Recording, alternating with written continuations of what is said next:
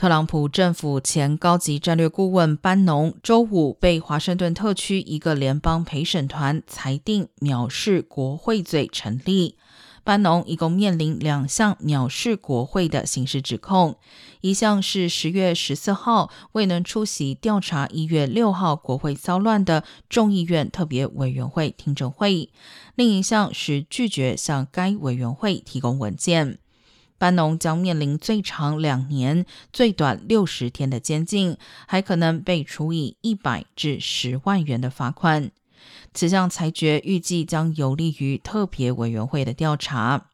庭审期间，班农的律师团队拒绝进行辩护，但明确表示计划上诉。